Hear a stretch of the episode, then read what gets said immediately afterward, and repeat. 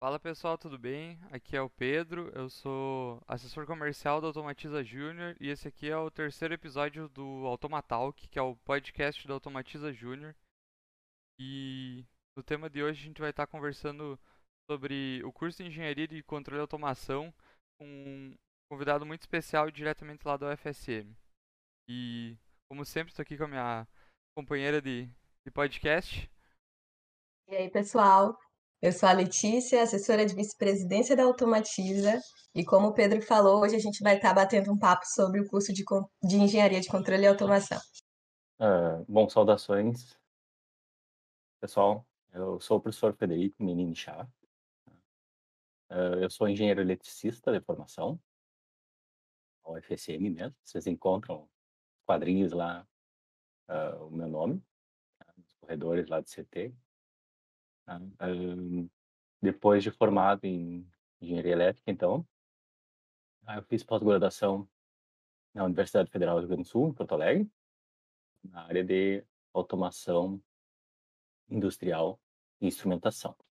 Tá? Então, é, embora não tenha formação em engenharia de controle de automação, tá? eu tenho pós-graduação na área. Tá? Então, o que me habilita, teoricamente, para os mesmos uh, tópicos, tipo, praticamente, da, da, engenharia de controle de automação. Tá? Uh, e, obviamente, me dá formação para as disciplinas que eu ministro. Um, bom, eu estou na, na engenharia, na coordenação tá? há bastante tempo. Na verdade, eu entrei na universidade em 1911, ah, desculpa, 2011, desculpa, 2011, né? E um ano depois que eu entrei, eu já, já virei coordenador, tá? Um, bom, depois eu vou explicar para vocês os motivos que fizeram eu virar coordenador, tá? Mas então já faz sete anos que eu sou coordenador da engenharia de controle de automação, tá? E, bom, eu, eu faço o que, o que eu gosto, tá? Então, eu, eu sou feliz sendo professor, tá? E atualmente na coordenação eu, eu estou Estou feliz também. Show de bola. E então, já teve uma trajetória acadêmica, assim, que nem os alunos estão entrando agora no curso, quem está quem tá fazendo o curso, quem está saindo também. Então, como é que foi a tua experiência com um curso de engenharia, assim? Não foi o curso de controle e automação, mas foi um curso bem parecido, assim. E as experiências são acabam sendo vezes similares, né? Como é que foi a tua experiência, assim, no, num curso de engenharia? Bom, é, eu sempre gostei de, da área tecnológica, tá? quando eu escolhi engenharia elétrica, assim como muitos, né? Tá? Eu não sabia direito qual é que era o foco, tá? mas eu, sempre fui curioso. Engenharia em si já já era já estava certo, né? Só a área mais ou menos da engenharia que eu, eu tinha que ver se se era mesmo o que eu escolhi, tá? Então que eu, que eu queria mesmo, né? Obviamente, né, que daí, não sei quantos vocês conhecem a área de conhecimento da, da, da engenharia elétrica, tá? Mas ela aborda muitas coisas, assim como a engenharia de controle de automação, tá? Então, é bem amplo. Na minha época era mais amplo ainda, né? Que até abordava partes da, da, da controle de automação.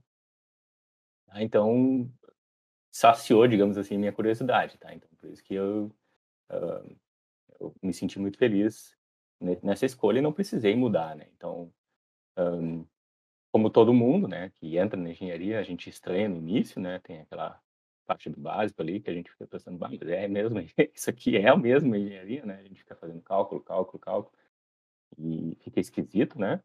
Tá? Mas depois de um tempo uh, me acostumei, né? Tá? Então acostumei com os cálculos e também fiquei mais uh, mais à vontade, né, no curso quando a gente começou as práticas e tal, né? Na minha época até era um pouco mais tempo no básico, tá? Então a gente ficava hoje vocês no segundo, terceiro semestre já têm alguma noção, né? Já tem alguma disciplina praticamente da engenharia de automação. Na minha época ficava três semestres só básico.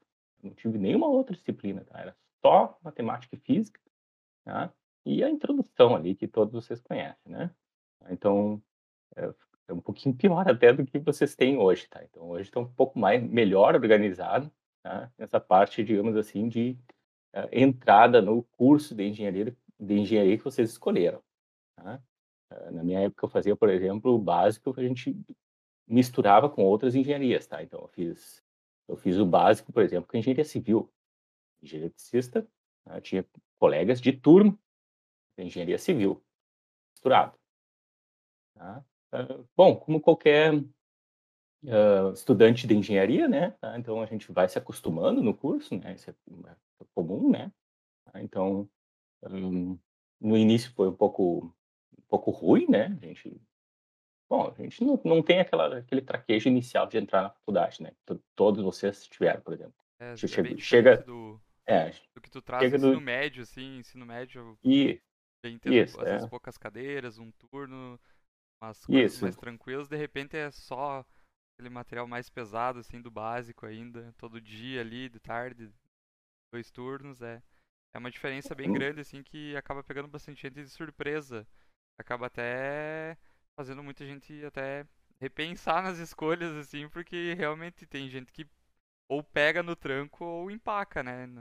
É, é difícil esse começo, assim. Isso, isso, isso é normal, tá? Então, a gente como professor e todos os professores do curso lá, ou, ou são matemáticos, ou são ou físicos, ou engenheiros, né? Todos conhecem esse básico da engenharia, né? Então, eles sabem como é que é. Sabe que tem uma dificuldade inicial ali de adaptação. Tá? Comigo, comigo como, como aluno, foi, não foi diferente. Tá? Bom, a partir do quarto semestre ali, eu comecei a me ligar mesmo direitinho, né? Como é que é, como funcionava o curso, tá? E, bom, fui pra, foi indo para as áreas que eu tinha mais interesse, tá? Então, ah, na minha época, a engenharia elétrica tinha pouca programação, tá? A gente fazia algoritmos, mas era uma coisa bem básica, assim, sabe? Então, faz- fizemos algoritmos e fizemos uma disciplina de simulação, se não me engano, que eram duas, três disciplinas assim que utilizava uh, computador. Claro que daí tinha as eletrônicas, que a gente tinha sim, alguns simuladores, né? Tá? Mas não era algo de programação em Sim. si. Eu sempre tive uh, interesse nessa área, até uma certa facilidade. Tá? E daí comecei nas, nas disciplinas de opcionais, né? Em, a ir para esse lado, né? Assim como tem na engenharia de controle e automação que vocês têm DCGs, né? Na minha época tinha as eletivas ali, que funcionavam com DCGs, tá? E eu, eu acabava escolhendo para isso, né? Então, acabei fazendo disciplina de C, né? Que na época não era ensinada em, em algoritmos, né? A gente eu aprendi, por exemplo, Pascal em, em algoritmos, né? Aí fui enveredando depois para programação mesmo, né? Aí depois, quando me formei e tal, na, no curso, né? Na, na pós-graduação, aí sim, daí escolhi exatamente o que eu tinha interesse, né? Que era parte de programação ligada à automação de sistemas. tá? Então, esse foi bem fácil de achar, assim, até porque eu tinha bastante escolha, né? Tá? Eu conversei com, com professores da pós- pós-graduação, isso é uma coisa que vocês podem fazer depois de formado, né? Escolher bem o curso, conversar com os professores, ver se esse professor tem interesse nessa área, se tem algum projeto, enfim. tá? E aí fui bem Essa- porque eu queria, né? Esse eu acho que é até um assunto que a gente pode até convidar o senhor de novo para vir Sim. conversar com nós de novo, porque eu acho que é um tema que muitos alunos têm essa dúvida e não é de conhecimento comum assim, ãh, como faz para progredir na área acadêmica, sabe? Não é um negócio muito fácil de visualizar assim quando tu, tu tá no meio acadêmico. A não ser que tu já esteja efetivamente indo atrás, mas eu, eu acho que é uma conversa, um papo bem legal, assim, sobre mestrado, doutorado, como seguir na carreira acadêmica. Eu acho que é um papo bem interessante que, que muitos alunos, assim, não têm não tem nem ideia de como é que faz esse, esse processo. Acho que é um tema bem legal para um próximo episódio. Uhum. Podemos marcar, sim. E pensando assim, é, o senhor comentou ali que quando entrou tinha certeza que queria engenharia, mas que precisava conhecer um pouco mais para descobrir qual engenharia. É, eu também passei por um processo muito parecido quando eu decidi que queria cursar engenharia. Eu queria, né? Eu tinha aquela noção de projetar, criar, construir. E aí depois que eu comecei a afunilar, comecei a pegar mais disciplinas específicas, ainda bem que a gente tem essa oportunidade agora, né? Como o senhor comentou, até o sexto semestre eram disciplinas básicas, para a gente já, já ter essa oportunidade melhorzinha. Daí eu queria saber do senhor qual, qual a motivação para seguir a trajetória de coordenador. Bom, como eu, como eu disse para vocês, né, eu entrei e logo na sequência virei coordenador, tá? Então, não era muito o que eu tinha planejado, tá? Então, quando, quando eu entrei na universidade, tá? A gente vem bem assim, fresco, né? Da pesquisa, né? Tá? Então, a gente tenta ir para aquele lado, né? Claro que eu não deixei a pesquisa, né? Mas eu fui meio que convencido a, a digamos assim, a contribuir nessa parte de, de administração, né? Porque é um cargo de, de, de administração, né? Ah, que nem todos os professores uh, da universidade exercem, tá? Então, não é todo mundo que, que vira um coordenador, vira um chefe de departamento, vira um diretor. Tem muitos que não querem, inclusive, uh, ir para essa área, né?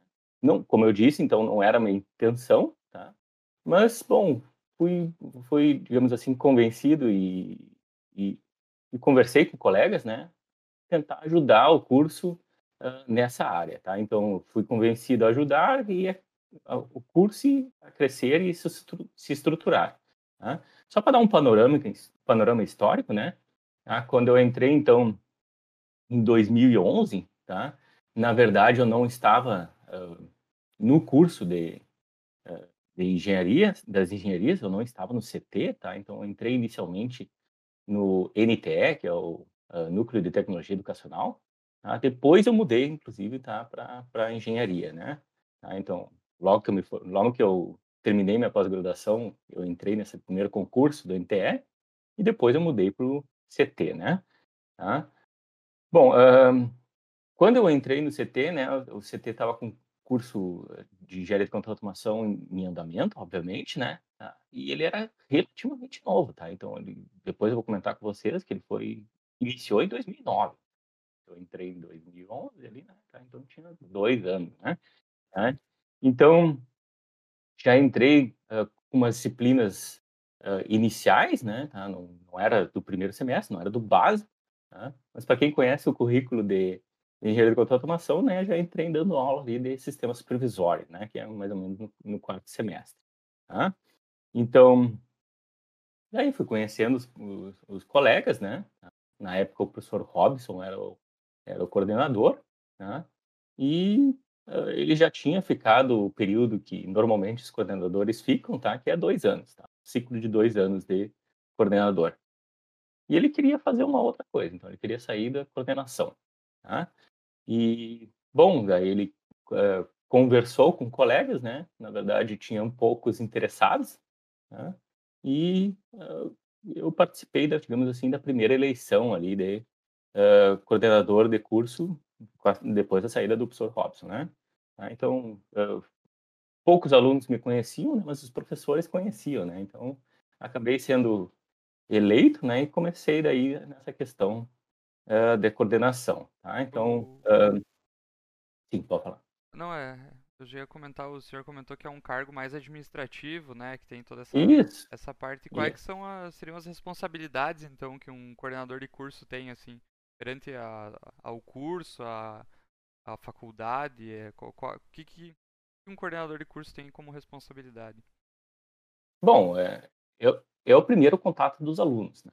Então, tudo que, que os alunos, digamos assim, precisam do curso, né? Inicialmente é o coordenador de curso que, que faz esse, uh, esse primeiro contato, né?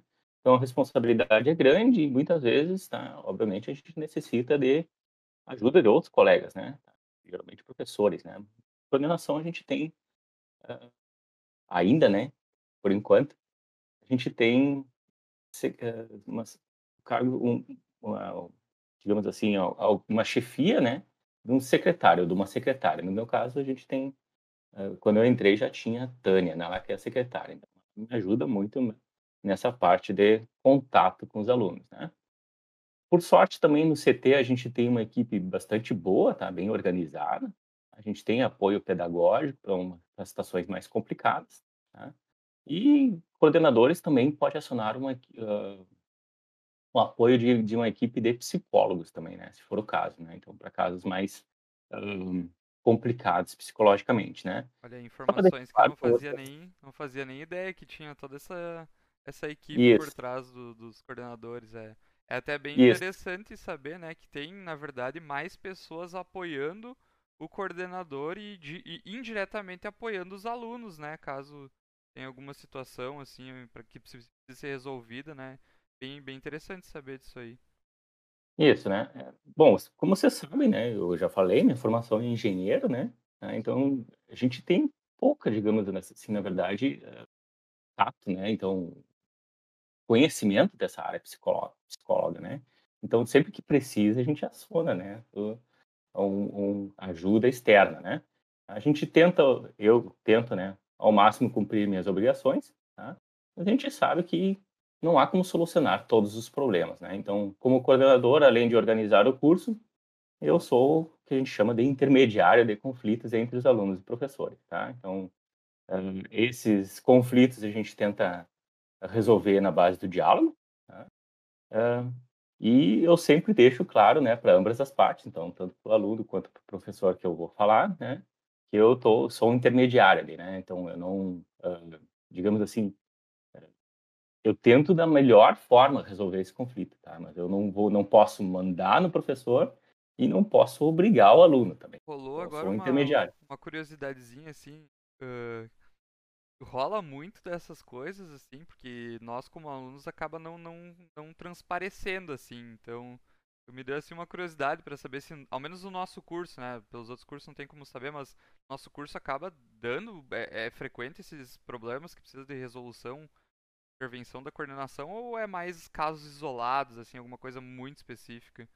Olha, um aluno específico com um professor específico é bem raro, tá? Mas uma turma com um professor, isso acontece Até praticamente minha, minha todos os semestres. já participou disso aí, é, eu, eu já, já tive envolvido nessa de turma mesmo. Isso, isso praticamente todos os semestres, tá? Infelizmente, tá? Sempre acontece alguma coisa. Ultimamente até tá um pouco mais calmo lá no, no pessoal do cálculo, tá? Mas com, com, as disciplinas do básico ali, com alguns professores de, de matemática lá, meio recorrente os problemas, tá? Uh, e aí fica bem claro o meu papel de intermediário. Né? Então, eu tento resolver esse problema, tá? Mas eu não tenho o poder, digamos assim, de ou mandar o professor fazer alguma coisa, ou trocar esse professor. Tá? Então, eu sou, eu sou um cara ali que tenta resolver na base do diálogo. Tá? Então, o que, que eu faço? Ah, professor X, uh, professor X não está dando aula, ele é da matemática, tá? ou é do DPE. O que, que eu tenho que fazer? Tá? Bom, primeiro, obviamente, conversar com o professor tá? e conversar com os alunos, ver se tem uma solução ali mais fácil. Se não tem essa solução mais fácil, o que, que a gente tem que fazer? Bom, aí eu tenho que falar com alguém que, teoricamente, uh, tem algum poder sobre esse professor. Tá? E a primeira chefia imediata dos professores são sempre os departamentos. Tá? Então, eu falo com o chefe de departamento daquela área. Tá? Um, no caso uhum. da matemática, ali é o chefe do departamento de matemática. For da física, é. chefe do departamento da física. E a gente, parte do, a gente parte do princípio, né? Que acha que o coordenador ele tá ali só para te ajudar a montar a grade e acabou. É, Não, muito da gente mais. que entra recentemente na, no curso fica sem saber exatamente quais são as responsabilidades do coordenador. E olha só, Não. tem toda uma equipe, tem todo um planejamento, uma preparação para estar tá acompanhando. Isso, tem bem mais. Tá? Isso é muito legal. Uhum. É, aí tem um aluno X que tem algum problema psicológico, então a gente tem, entra em contato lá com o setor de psicologia. Tem um aluno X lá que está com problema na casa do estudante, também faz intermediação. Então, todos esses problemas, digamos assim, tá? o primeiro contato ali é o coordenador. Tá? Então, a gente tenta resolver. Nem sempre fica 100%, mas a gente tenta resolver. Não, sempre, sempre, né? Os problemas estão aí e vocês estão para tentar solucionar a maioria ou a maior parte possível. É, o senhor comentou ali sobre os departamentos, que tem os departamentos de curso. Daí, eu não sei muito se se encaixa, eu queria saber da fundação do curso de Engenharia de Controle e Automação, uh, quando que surgiu, qual foi qual foi a, o gatilho, a tomada, a iniciativa para a criação desse curso na UFSM? Tá. Isso eu, tenho, isso eu preparei uma resposta um pouco melhor, tá? Porque é um tema um pouco mais complexo, né? Tá? Eu preparei uma resposta, tá? Mas como eu disse, né, o curso ele foi fundado em 2009, né? E o curso em si, ele não tem uma ligação com, digamos assim, um departamento específico, tá? Mas indiretamente, tá? Foi criado um departamento, tá? E esse departamento que, digamos assim, alavancou a criação do curso, tá? Então, uh, eu não sei se vocês têm conhecimento de todos os departamentos do CT, são muitos, tá? Mas eles geralmente eles concentram, digamos assim, professores de uma área. Tá? Então, e qual é essa área? Bom, geralmente é a área de pesquisa, tá? Então, na, na universidade geralmente é assim, tá? Então, uh, o professor uh, X lá, ele faz programação para aplicativos móveis. Ele trabalhou na pesquisa com isso, ele dá aula com isso. Então, tem departamento de aplicativos móveis? Ah, não tem, mas tem departamento de aplicações móveis. Bom, aí aquele professor geralmente fez concurso para aquela área e ele entra naquele departamento. Tá? Então, é assim que funciona. Tá? Então, o curso foi fundado em 2009, tá? e eu não sei se vocês conhecem, né? Tá? mas para que qualquer curso seja aberto, no caso fundado, tá? É necessária a aprovação do Ministério da Educação. Então, não é algo que a UFSM uh, cria. Tá? Ela tem, a UFSM tem uma certa autonomia, mas ela não pode fazer tudo. Tá? Então, né, para criar um curso novo, o Ministério da Educação tem que autorizar e, obviamente, né, suprir as verbas necessárias. Tá? Para essa aprovação, muitos requisitos são necessários e, obviamente, tem que ter o interesse político. Tá? Então, porque envolve justamente recurso público. Tá? Então, para um curso ser aberto, o governo federal tem que dar dinheiro né, para a instituição, que vai pagar tanto os professores, quanto vai pagar uh, recursos para auxiliar esses alunos em si, né? Então, tem toda uma parte por trás aí que é de política, tá? O nosso curso nasceu de um programa de expansão tá? um, do governo federal para uh, universidades federais, tá? Que é o REUNI, então, quem for procurar aí, tem que procurar o Reúne. NI no final. Tá? Onde muitos cursos, principalmente na área tecnológica, foram criados. Tá? Então, esse, esse Reúne, na verdade, ele expandiu bastante a UFSM, assim como outras universidades. Tá? Uh, antes do Reúne, tá, a gente tinha quatro engenharias. Né? Então, engenharia elétrica, engenharia civil, mecânica e química.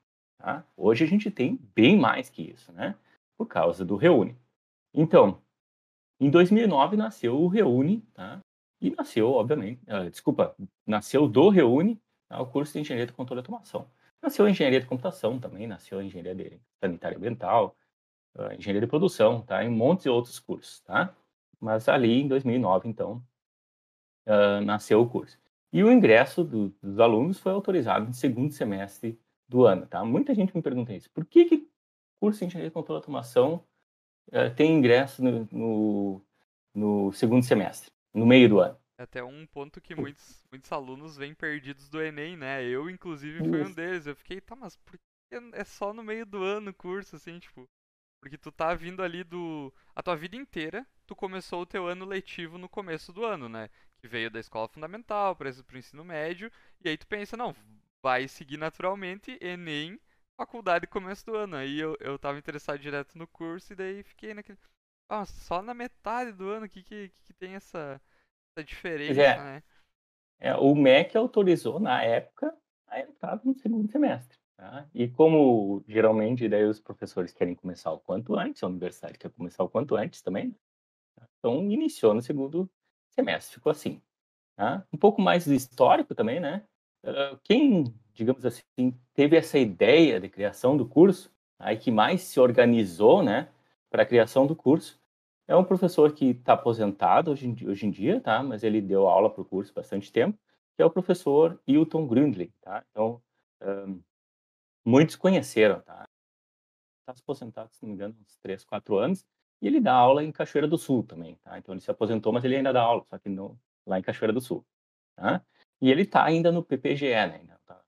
Pós-graduação.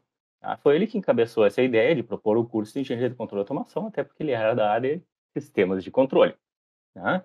Junto com as ideias do professor Hilton, também então, foram criados outros cursos afins, como a engenharia de computação. Tá? Na época, então, teve um esforço ali de diversos professores para criar um, o que a gente chama de PPC, né? Projeto Pedagógico de Curso, e enviar isso uh, para o MEC, né? Para o MEC tentar autorizar. Então, com o andamento do curso, foram contratados professores novos para as áreas novas. Né? Como eu falei, então, em 2011, tá? eu entrei na universidade justamente para esse propósito, né? Não tinha nenhum professor no departamento tá?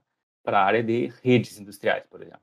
Então, eu fiz um concurso ali do departamento para ministrar essa área. Já tinha o professor Clayton ali, que é parte da parte de sistemas de automação também, tá? mas ele estava dando aulas para outro, outros, outras áreas específicas, tá? E eu acabei entrando para dar aula desses sistemas provisórios e redes industriais, tá? Então, com o andamento do curso, então foram contratados esses novos professores conforme o curso ia avançando. Tá? Então, depois, quando chegou, por exemplo, na área de robótica, foram contratados professores de robótica e assim por diante. Tá? Então, por exemplo, eu iniciei então no curso em 2012, eu já falei, né? Entrei em 2011, mas iniciei no curso em 2012. E sabemos que em algum momento também, né, na história, infelizmente, o governo federal diminuiu o, né, o recurso de, os recursos sendo liberados, né? Então, todos você sabe que em algum, alguma época lá em 2014, né, o curso o, o governo federal começou a diminuir bastante, né, uh, os recursos para uh, as universidades federais. Tá? Então, esse programa de expansão, né, ele foi arrefecendo, digamos assim, ele foi diminuindo, né? Então, a gente tinha a ideia, por exemplo, de duplicar o curso, até foi enviado uma, uma proposta dessas para o Ministério da Educação, tá?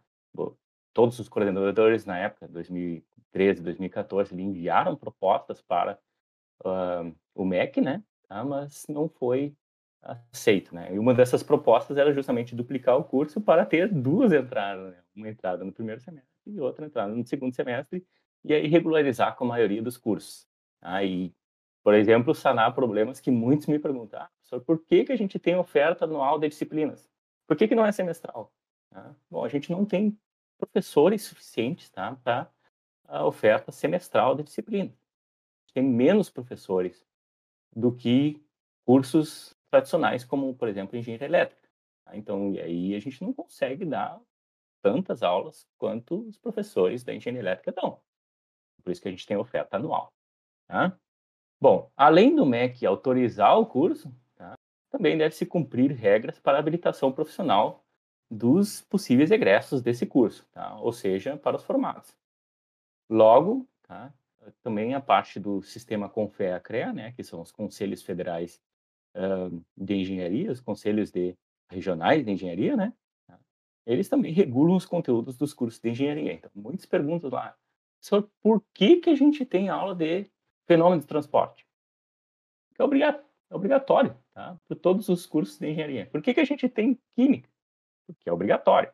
Então, a gente não pode inventar, digamos assim, coisas novas para o curso. A gente tem que cumprir pelo menos o obrigatório. Aí depois a gente com o obrigatório, a gente pode criar outras coisas novas. Não sei se respondi, mas não, não, tentei, tá. né, responder. E tu falou ali sobre os formandos, né, sobre o CREA, tudo, tem toda essa parte. Uh, quem é que é e o que, que vai aprender um engenheiro de controle e automação, assim, quando ele, quando ele tá entrando no curso, assim, quem é essa pessoa e o que, que ele vai aprender no, no curso? Ok. Bom, o engenheiro de controle e automação, ele aprende técnicas de automação, né, tá? e controle de sistemas em geral. Tá? Não é um específico para uma área específica, é bem multidisciplinar, assim, né? então pode ser aplicado às mais diversas áreas. Então, essas técnicas que os alunos vão aprender envolvem mecânica, um segundo, eletrônica. Só um segundinho. Sim. O colega caiu aqui, eu vou. Ah, pode seguir aí, professor. Então, um, essas técnicas então envolvem essas áreas, como eu falei, né? E também aprende sobre sistemas de produção e formação geral em engenharia, né? Como não poderia escapar, né? Então, as técnicas de controle vão das mais simples às mais complexas e envolvem extenso estudo matemático, tá? Então, e obviamente para a aplicação dessas técnicas em sistemas computacionais, tá? envolvem obviamente a área de computação e eletrônica, tá? Ah, como sistemas de automação em geral tá, são custosos, tá, geralmente isso é focado, então, essa aplicação desses sistemas de automação é na indústria. Tá? Ah, mesmo assim, isso não limita a atuação de, de engenheiros de controle de automação em diversas áreas.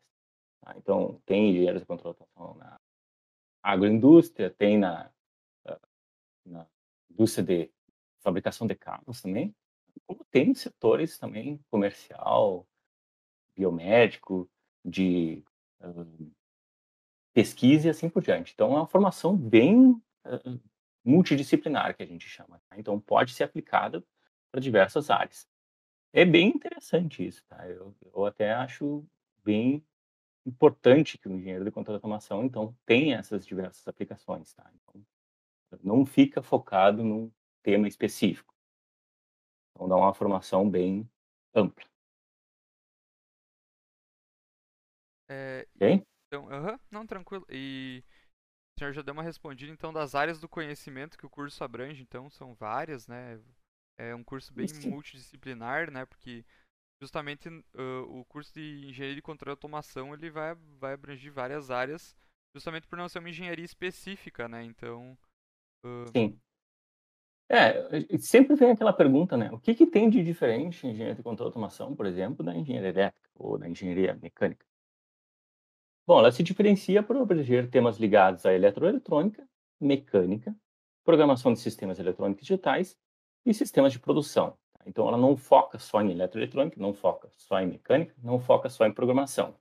É um mix, é uma mistura dessas áreas. tá? Dessa forma, obviamente, então, possui uma maior abrangência de áreas de aplicação. E essas áreas de aplicação, como eu falei, né, pode ir da agroindústria, tá? passando por setores da tecnologia de informação, além como comerciais e de saúde. Eu creio que vocês vão me perguntar depois ainda onde é que tem, digamos assim, egressos ou formados da engenharia de controle de automação, né? Eu vou passar para vocês uma lista bem grande, tá? Para vocês verem, né? Que tem uh, em todas as áreas. O principal exemplo de aplicação dessa engenharia, robótica. Tá? Muita gente associa, né? Engenharia de controle de automação, robótica. É bem isso, mais ou menos, tá? Uh, por quê? Porque na robótica pode ser vistas facilmente essas áreas de conhecimento. Tá? Então, na robótica ela tem mecânica, tem eletrônica e tem programação. Onde é que tem, qual é um curso que tem essas três áreas? Controle automação. Tá? De forma menos explícita, tá? Na robótica, mas, mas também, obviamente, é grande, grande, tem um grande papel na robótica, tá? são empregadas técnicas de controle de sistemas. Tá? Isto é, então, a matemática e, por consequência, o controle por trás dessa programação. Assim, então, na formação de engenheiro de controle de automação da UFSM, além de uma base forte em engenharia, básico, como eu digo para vocês, né?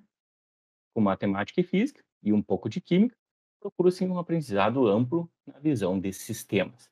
Se vocês forem procurar em outras instituições de fora, né, internacionais, né, geralmente vocês não acham esse nome, né? Engenharia de controle de automação. Vocês encontram lá engenharia de sistemas, por exemplo. Tá? Uh, é, um, é um equivalente, tá? Então, é, dá para dizer que é um equivalente, tá? Então, um, eu fiz, por exemplo, minha parte da minha pós-graduação tá? na Alemanha, e lá eles têm engenharia de sistemas, e eu pude ver, né? É bem isso. Tá? Focam bem nessa área. Pensando nessas áreas que a engenharia de controle e automação ela está inserida ali, além da robótica, né, que é o que o pessoal mais conhece, é o que é o mais Isso. famoso. É, Chamaria isso, uh, projetos de extensão e pesquisa, quais que compreendem aí o curso de controle e automação? Sim. Tá, então, bom, na universidade, tá, a maioria dos professores é avaliado em termos de produção, tá, pela pesquisa. Tá? Então, alguns podem dizer, ah, mas não, o foco não é ensino. Né? A universidade tem três pilares que a gente chama, né? E até por isso que tem um nome lá de uma, de uma comissão na UFSM que é bastante importante, né? É o CEP, né? É comissão de Ensino, Pesquisa e Extensão. Tá? Então, são esses essas três áreas. O que dá mais, digamos assim, uh, mais glamour e, digamos assim, que geralmente os, os professores buscam, tá? É pesquisa, que dá destaque e o que rende geralmente algum benefício, seja reconhecimento seja algum retorno financeiro. Tanto mais, a mais, tá? Mas só para vocês saberem que tem, tá? Por isso é mais fácil, então, encontrar os projetos de pesquisa do que de extensão nas universidades. Tá? Recentemente, com alguma mudança na legislação, alguns projetos que envolvem pesquisa, mas também desenvolvimento, e estão ligados à indústria, tá? aqueles projetos que a gente chama de P&D, né? pesquisa e desenvolvimento, têm sido classificados como extensão, que agora está sendo chamado de extensão tecnológica. Tá? Projetos de pesquisa normalmente estão ligados a programas de pós-graduação, pois são esses alunos né, que geralmente pesquisam. Tá? Então, os professores orientam essas pesquisas. Tá? E por conta, por conta disso, então, esses programas né, necessitam alunos. Tá? Já a área de extensão, tá? não necessariamente tem que ter um programa de extensão. Tá? Então, geralmente é uma, digamos assim, uma uma ação de um professor específico. Tá? É bastante fácil hoje em dia tá? Uh, procurar projetos tanto de extensão quanto de pesquisa. Tá? A UFSM lá tem um portal para isso. Tá? Então, quem, quem não conhece, tá? eu posso deixar para vocês o link lá. Então, se vocês se inscreverem lá, portal.ufsm.br barra projetos, tá? vocês têm como procurar lá todos os projetos, seja ele de ensino, seja ele de pesquisa, seja ele de extensão. Tá? Existem muitos projetos de pesquisa ligados, obviamente, aos grupos de pesquisa. E aí posso comentar para vocês mais da área do centro de tecnologia ali, que é o que eu conheço, tá? Então, outros centros, infelizmente, daí foge um pouco da minha área, não tem como falar para vocês. Tá? E ligados a esses cursos, ligados ao CT, né? Esses grupos de pesquisa têm alguma ligação com engenharia de controle automação. Tá? No caso do grupo de eletrônica de potência e controle, né, o GEPOC, o GEDRI, tá? parte de iluminação ali, né?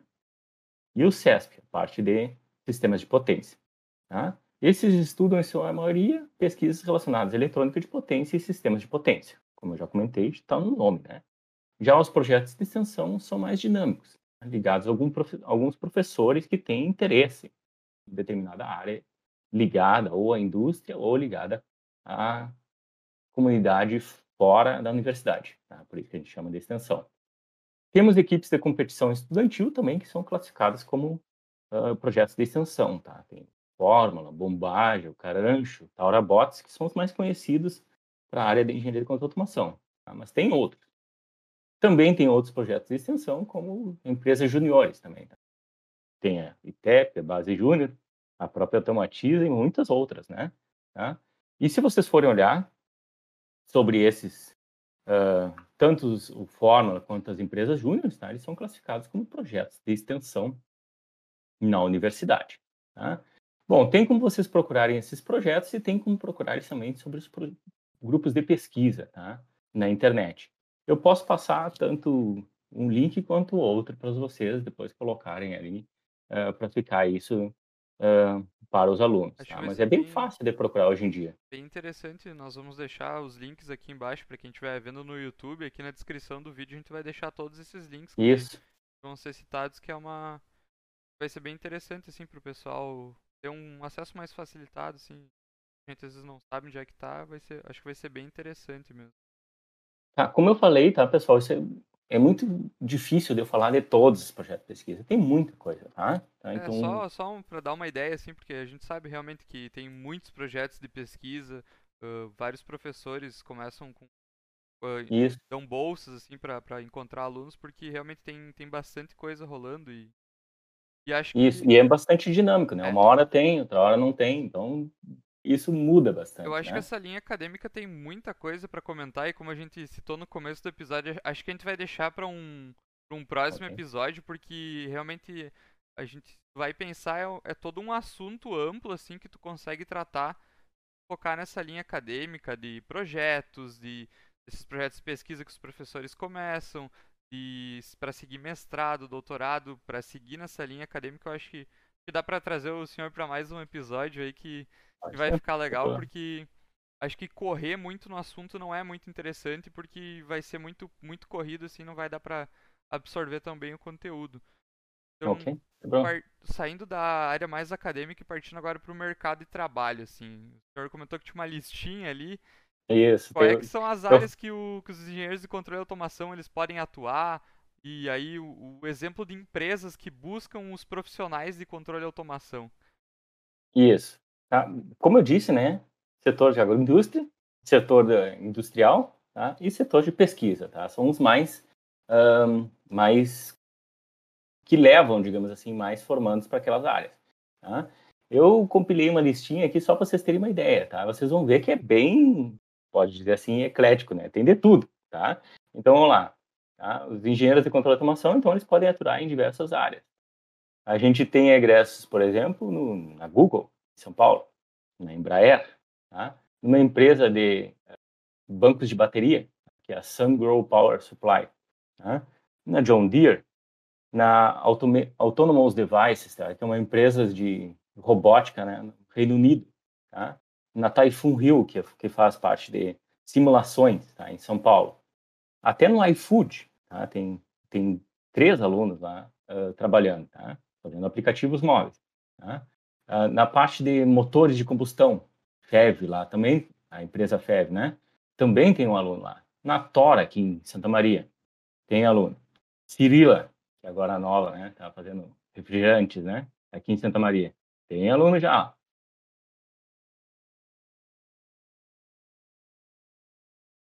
Tem uma empresa que tem bastante gente lá. tá? Tem cinco, seis ex-alunos, se não me. Que é a VEG, em Jaraguá do Sul, ali, que faz ah, equipamentos de automação, motores e até tintas. Tá?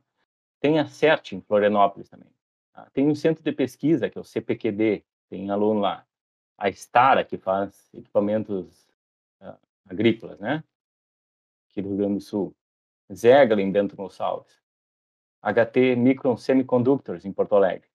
Terntec e a Saur, tá? em Panambi, tá? que fazem parte da agroindústria também. PHB Solar, sistemas de energia fotovoltaica, né? Ahn, Nexus, em Santa Catarina. Modec, que, faz, trabalha com essas plataformas de ah, extração de petróleo, né? Ahn, Crio, em Cachoeira, que é a parte de me- metal mecânica, né? Marinha do Brasil, ah, empresas que fazem aplicativos, né? The Pilgrim App e Ide- Ideal. Serra Inox. Tem até um aluno que está trabalhando no terminal de... Ex-aluno, né? Que está trabalhando no terminal de containers de Paranaguá, por exemplo. A Mônica, que estava na, na, na entrevista passada, né? Tá na Secor Industrial Software, né? Tá?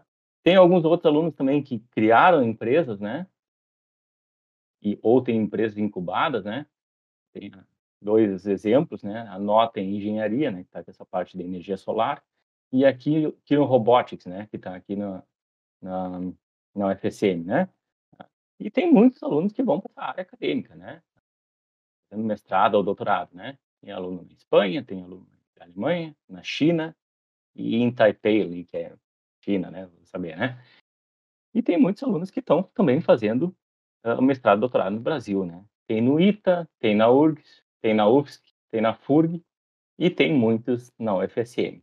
Então, creio que com essa lista que eu passei aqui, vocês podem ver que tem aluno em tudo que é lugar, Realmente então, é, em é diversas áreas, né? em áreas, em lugares que assim, nem. Se não é divulgado, a gente acaba nem imaginando que vai, vai ter gente em tanta área, assim. Mas pegar um resumão, assim, realmente essas áreas de programação, né? De, tem Isso, muitos que viram desenvolvedores e a parte isso. da Tem- agroindústria, que, que nem o senhor citou, eu acho que realmente essas são as áreas assim que puxam muito pessoal. Agroindústria, indústria e desenvolvimento de aplicativos, assim, bastante gente que eu conversei já, de ex-alunos, partiu para essa parte de desenvolvimento, né? É, vai, vai do que ele tem interesse, tá? Uhum. Então, não é um foco imediato do curso a área de aplicativos, tá? Mas tá ligado. Tá? E tem uns alunos que têm interesse, procuram ah, e, digamos assim, se colocando nessa área do mercado de trabalho.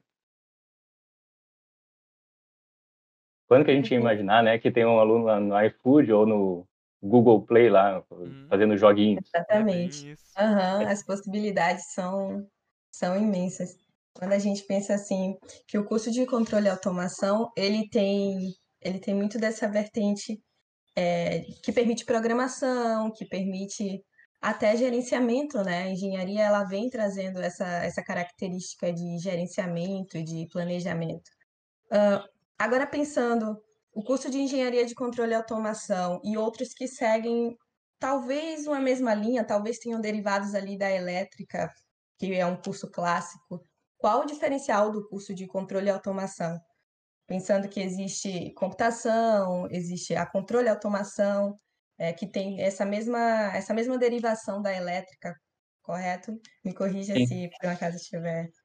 É, como eu disse anteriormente, tá? E se vocês forem pesquisar historicamente, né, tá? Uh, o curso de Engenharia de Controle de Automação na UFSM, tá? Surgiu da engenharia elétrica, né? O professor Hilton é um professor engenheiro eletricista, tá? Assim como muitos professores de engenharia de controle de automação, hoje, né, tá? são engenheiros eletricistas. Se não me engano, só o professor Gamarra, que é da, da parte de mecânica, e tem o professor McLean, que tem formação em mecânica também. Todos os outros são engenheiros. Tá? Então, querendo ou não, a gente está veio dessa área, né? Como eu falei para vocês, engenharia elétrica é mais antiga, né? Então, a gente vem dessa área, né? Então, a gente está ligado mais à engenharia elétrica. Qual é a diferença? Bom, se vocês podem pegar a grade da engenharia elétrica ou a grade da engenharia de controle de automação, tá? vocês vão ver lá que todo, que ambas, né, têm a parte de sistemas de controle. Tá? Só que a gente vê na engenharia de controle de automação a gente vê um, um, foco mais, digamos assim, mais aplicado a outras áreas também. Tá? Na engenharia elétrica lá, o foco é a área de elétrica. Como eu disse aqui, a gente tem o PPGE, né, na PCM, aí parte de eletrônica de potência muito empregado em sistemas de controle em eletrônica de potência. Então, muitos alunos de elétrica né, ficam nessa área. Já sistemas de, uh, sistemas de controle para agroindústria, por exemplo, aí é mais para engenharia de controle e automação. Então, tem essa separação, mais ou menos, assim, por área de aplicação. Tá? E se a gente for ver também, engenharia de controle e automação tem mais a parte mecânica associada. Então, digamos assim, se for olhar, ah, robótica. A robótica pode ser da elétrica, pode ser da engenharia de computação? Até pode, mas eles não têm, eles não estudaram todos os pedaços, digamos assim, da robótica. Já na engenharia de controle e automação se estuda mecânica, se estuda programação se estuda sistemas de controle. Tá? Lá na elétrica, por exemplo, não se estuda mecânica, se estuda um pouco de programação e se estuda o foco em elétrica. Tá? Na computação lá, só geralmente também não estuda mecânica, só programação. Tá? Então, se for ver assim, engenheiro de controle de automação ele é, tem mais amplo tá? nessas áreas e consegue, digamos assim, uh, focar na parte de sistemas de automação, tá? que, é, que é o que está levando mais ou menos uh, nessa parte de, da agroindústria. Tá? Então, na agroindústria, quando vai lá, ah, contratou um engenheiro de controle de automação, provavelmente é para automatizar um sistema. Não vai contratar um engenheiro eletricista para fazer isso. Engenheiro eletricista não pode fazer isso. Na verdade, ele pode, tá? mas às vezes ele não tem conhecimento. Tá? Como eu falei para vocês, eu sou engenheiro eletricista, formado um, na UFSM. Se eu tivesse formado hoje em engenharia elétrica, tá? Um, uh, e terminasse, tá? provavelmente eu não ia, por exemplo, saber programar um CLP. Já o engenheiro de automação sabe programar um CLP. Tá? Ah, o engenheiro eletricista não, sabe, não pode aprender a programar um CLP? Claro que pode. Tá? Então, depende muito da, da para onde que os, que, os, que os egressos de cada curso vão. Tá? Mas o engenheiro de automação já tem esse foco. Tá? Então, é, teoricamente, ele já sai tá? pronto tá? para aplicar esses conteúdos nessa área de automação de processos. Tá? É, não quer dizer que ele vai trabalhar com isso, tá? Mas é o, digamos assim, é a engenharia, né, que tem esse foco, tem esse viés, pronto já. Tá? Uh, como eu disse, né, a engenharia de controle de automação é relativamente nova, tá? Então, uh, no mercado de trabalho ainda é, são poucas as empresas que buscam especificamente esse esse profissional. Tá? Muitos abrem lá ah, engenharias ou uh, engenharia elétrica, porque é o que eles conhecem. Tá? E aí depois vão lá pelo, pela entrevista, pelo filtro lá, para saber, ah, esse cara aqui tem conhecimento nessa área, Aí se tem, se é de interesse da empresa, vai lá e busca aquele profissional específico. Tá? Acho que é- justamente por ser um curso novo e uma área nova da tecnologia, na Isso. verdade, é uma área que tá, tá já está estabele, já tá estabelecida, mas ela não está muito no conhecimento popular ainda. É uma Isso, coisa que a gente isso. acaba até percebendo na Automatiza, porque aí tu fala, ah, somos um curso, ãh, somos uma empresa júnior que é do curso de Engenharia de Controle e Automação. Aí o pessoal fica pensando, tá, mas o que que é esse controle e automação? Isso, isso, Não é uma coisa que está no vocabulário de todo mundo ainda, né? Então acho isso. que realmente por ser uma área nova, assim, ãh, talvez o pessoal não, não, não, não tá na palavra mesmo, controle e automação, mas é, que nem o senhor Isso. comentou, procuram por engenheiros, procuram por uma engenharia elétrica, algu- alguma programação, e aí acaba tudo caindo no, nesse viés do curso aí, que, que ele abre todos esses, esses ramos aí pro pessoal estudar, né, e como o senhor comentou, vai muito mais do aluno, vai muito mais do indivíduo ãh, resolver a área que quer seguir, né? Porque o curso abre, abre muitas portas, né? É isso aí. Tá? Então é meio difícil assim fixar numa coisa, tá? Ele é amplo, tá? Ele dá essa visão ampla. E eu acho interessante, tá? Até porque daí dá mais oportunidade Acho que esse é o maior diferencial do curso mesmo, é, é abrir é- é essa, todas essas possibilidades, né? Que vão, todas essas áreas que nem o senhor comentou, mecânica, elétrica, programação, ãh, programação de sistemas, todas, todas essas partes, assim, é, é um curso que abre muitas portas, assim. Ãh, então, caminhando aqui pro, pro, pro finalzinho, ãh, gostaria de pedir pro senhor definir, assim, o curso e os graduandos, assim, quem é o engenheiro de controle e automação e o que, que é o curso de controle e automação.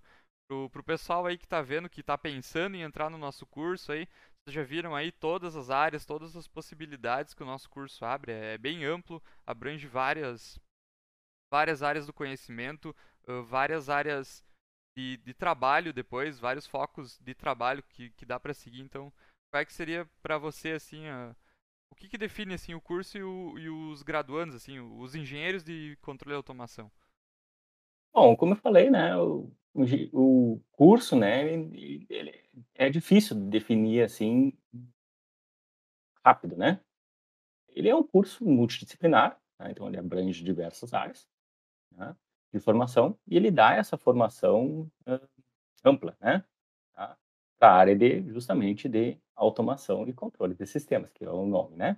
Tá? Ah, qual automação de quê e controle de sistemas do quê? Bom, vai depender aí do, do- de qual de qual área o aluno tem interesse de aplicar esses con- conteúdos, tá? Então, ãh, é um curso, digamos assim, ãh, novo, tá? É bem relativamente novo, como a gente falou, né? Tá? E eu acho bem interessante essa formação, né? Hã, ampla que o curso dá, tá?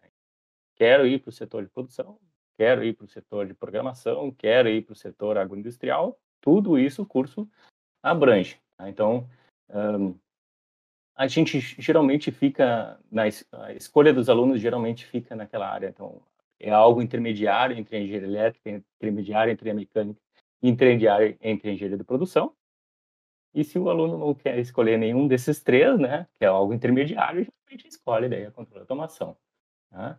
Hã, eu acho interessante essa formação, tá. Confesso que se eu fosse aluno se eu fosse um candidato, digamos assim, a um curso novo hoje em dia, a engenharia de controle e automação é a que mais, hã, me chamaria atenção, tá, porque eu eu gosto justamente de circular entre essas áreas, né. Mas mas a gente sabe, né, então isso é a escolha do aluno, né, então, hoje em dia tem como ele entrar no curso, ver como é que é, trocar e assim por diante, né, é mais fácil do que na minha época, por exemplo, tá. Eh, e, bom, tem como procurar informações na própria internet, né, sobre o que que o curso oferece, tá. Então, hã, até uma das coisas que está melhorando com esse com com com as aulas na internet agora, né, é que, eh, tem tem professores cada vez mais colocando informações de vídeo e de aulas, né, na internet, fica mais fácil daí para os alunos tomar tomarem essa decisão.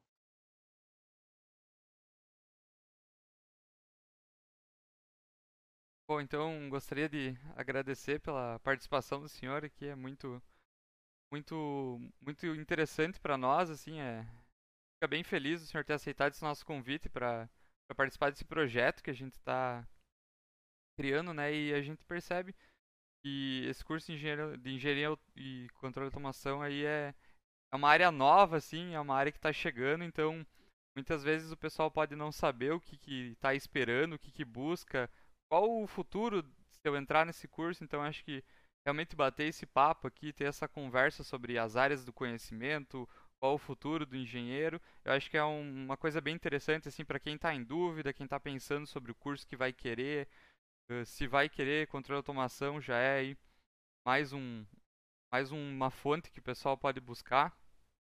Também por o senhor ter aceitado esse convite justamente por ser um programa novo assim, um Estamos a recém no terceiro episódio, né? É um projetinho novo aí da Automatiza Júnior que está diretamente ligado ao, ao curso, né? Não, eu acho legal até. Essa, mais, essa linguagem mais próxima dos alunos talvez seja mais interessante, inclusive, né? Tá vendo ali um, um, aluno batendo papo com um professor um pouco mais contraído, talvez chame mais atenção do que o próprio vídeo produzido pelo professor ou pela universidade, né? Então, acho interessante, né? Também agradeço o convite, né? Para poder falar um, nesse programa novo de vocês. E estamos à disposição aí, caso vocês queiram falar sobre outros assuntos, tá? Sobre, como falaram antes, né? A formação acadêmica depois de, form de formado, né? Podem pois é. Eu também queria agradecer, professor. Obrigado pela presença, obrigado pelos esclarecimentos. Tenho certeza que trouxe pontos, que levantam pontos muito importantes que a gente não conhecia, até mesmo quem já está no curso há um tempo e ainda não tinha o conhecimento de algumas coisas bem interessantes sobre o curso. Muito obrigada. Espero que sim, nesse formato de podcast, a gente possa atingir a um público maior, trazer esse pessoal para a engenharia, para quem sabe a controle e automação, né, trazendo essa visão que o professor tem e trazendo esse contato mais informal, esse contato mostrando que todos nós somos pessoas e a gente está disponível à conversa a esclarecimentos. Muito obrigada. É isso, Agradeço então. também. Vou, vamos se despedindo então do pessoal aí. Obrigado para todo mundo que ouviu o nosso episódio. Esse aqui é o terceiro episódio do Automatalk. Para quem viu no, no YouTube, vai ter os links aqui na, na descrição aqui sobre o que foi tratado durante o episódio. Então, obrigado para todo mundo que assistiu. Até mais. Obrigada, pessoal. Vai ter o link também da página do curso para quem quiser dar uma olhada na grade curricular. É super acessível ali no site da UFSM. Muito obrigada e até a próxima. Até a próxima. Valeu, pessoal.